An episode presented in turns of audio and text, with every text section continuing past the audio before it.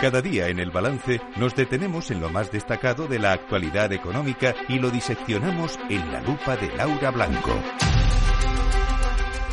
Laura Blanco, buenas noches. Hola, Federico. Buenas noches por decir, Por decir algo, porque, sí.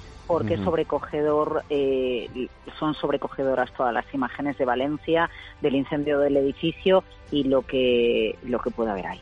Eh, sí, no lo sabemos. Hemos conectado antes con Paco Lloret, nada más empezar el programa. Es lo primero que hemos hecho, irnos a Valencia a ver qué es lo que está pasando allí.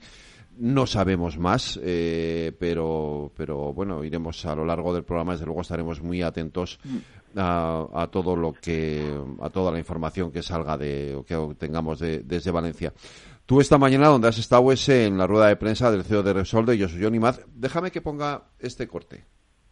Si alguien invierte en España, crea empleo industrial en España para fabricar este cable, tiene que pagar un gravamen extraordinario. Y sin embargo, aquel que no invierte un euro en España, lo produce estos materiales en el extranjero, lo importa por el puerto de Bilbao o por el puerto de Barcelona y lo mete en el mercado español frente al que está produciendo esto en Aragón o en Tarragona, no paga nada.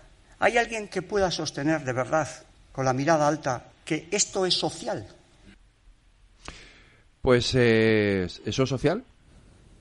Eh, bueno, yo creo que escuchar a Josu ni más al CEO de Repsol es estar en, en otro nivel de debate y de discusión en nuestro país.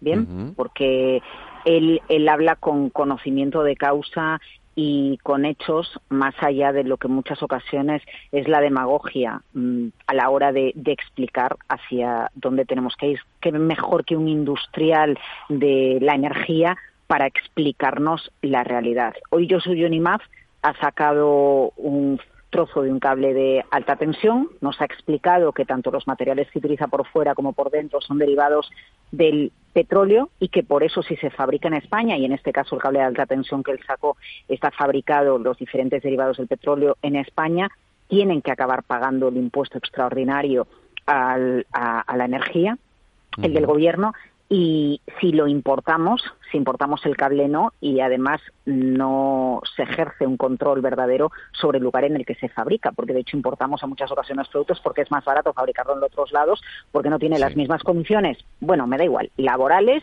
o las mismas condiciones medioambientales, ¿no? Y entonces ahí entramos eh, de lleno en el gran problema en el que en el que nos encontramos. Necesitamos una descarbonización, pero hoy Repsol ha presentado una actualización del plan estratégico que sigue apostando por la energía, aumenta la inversión por las energías renovables y por la descarbonización que no va por las energías renovables, porque Federico, eh, mira, hoy nos ha puesto otro ejemplo el CEO de el Sí. CEO de Repsol. Él explica eh, la planta de biocombustibles ISAF, eh, combustible para aviación, de Cartagena, tiene una capacidad de producción de combustibles renovables líquidos que tienen un efecto, tendrían un efecto o van a tener un efecto en el transporte similar a que tengamos 400.000 vehículos eléctricos que son los que actualmente tenemos en España.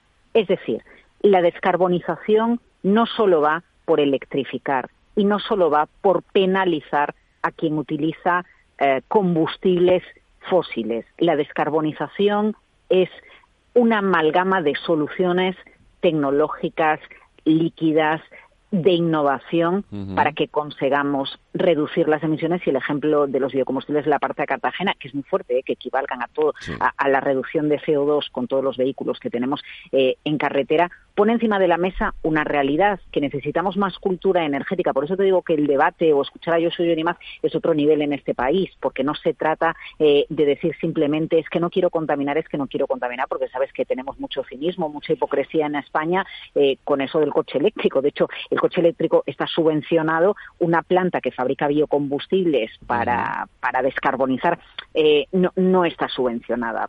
Eh, IMAZ, igual que lo hizo en el mes de octubre, eh, pone encima de la mesa eh, la necesidad de una descarbonización más inteligente. Yo he notado a IMAZ más optimista respecto al cambio que esperamos que aplique el gobierno en el impuesto, en el impuestazo, el impuesto extraordinario a las compañías energéticas. Todavía no conocemos las deducciones que va a aplicar el gobierno al impuesto por invertir eh, en, en, la industria, pero el tono de IMAZ era diferente. Eh, yo, yo creo que él confía en que se dé cuenta el gobierno, en que se dé cuenta Europa. Bueno, al final cede el hecho de que los agricultores también estén protestando eh, con la Agenda 2030 y con la PAC en fondo y con el tema medioambiental, pues es, otro factor, ¿no? Que es otro punto que mete más eh, presión en, en, este debate. Yo creo que él se muestra confiado a que va a haber una, una solución interesante.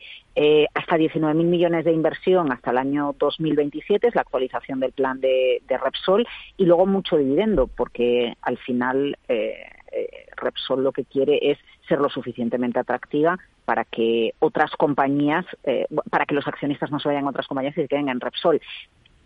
a tu pregunta, ¿es social eh, em, eh, penalizar la fabricación en España? Mira, nosotros necesitamos muchos recursos. Necesitamos muchos recursos porque vivimos en un estado de bienestar, en un estado social con una población que envejece y necesitamos recursos para las pensiones, necesitamos recursos para la sanidad, para reducir la desigualdad. Y ese es un debate de altura también. La cuestión es que requiere de un diálogo y requiere de plantear políticas que hagan compatible la descarbonización con la necesidad de que el Estado capte recursos para poder hacer frente a este estado de bienestar en el que vivimos, no solo en España, ¿eh? en todo Occidente y sobre todo eh, eh, en, Europa.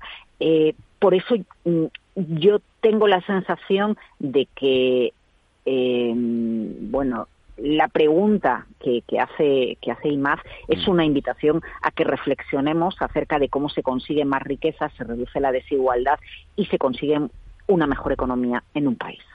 Pues eh, Laura Blanco, no te pierdas eh, luego nuestra tertulia porque hablaremos de esto, también del impuesto a las energéticas, que es algo de lo que se ha quejado también hoy el, CEO de Iberdrola, mm. Ignacio Sánchez Galán y, de todas estas cosas eh, aquí en un ratito enseguida. Antes vamos a conectar otra vez con Paco a ver qué sabemos de, de Valencia. Un abrazo, cuídate, buenas noches. Buenas noches.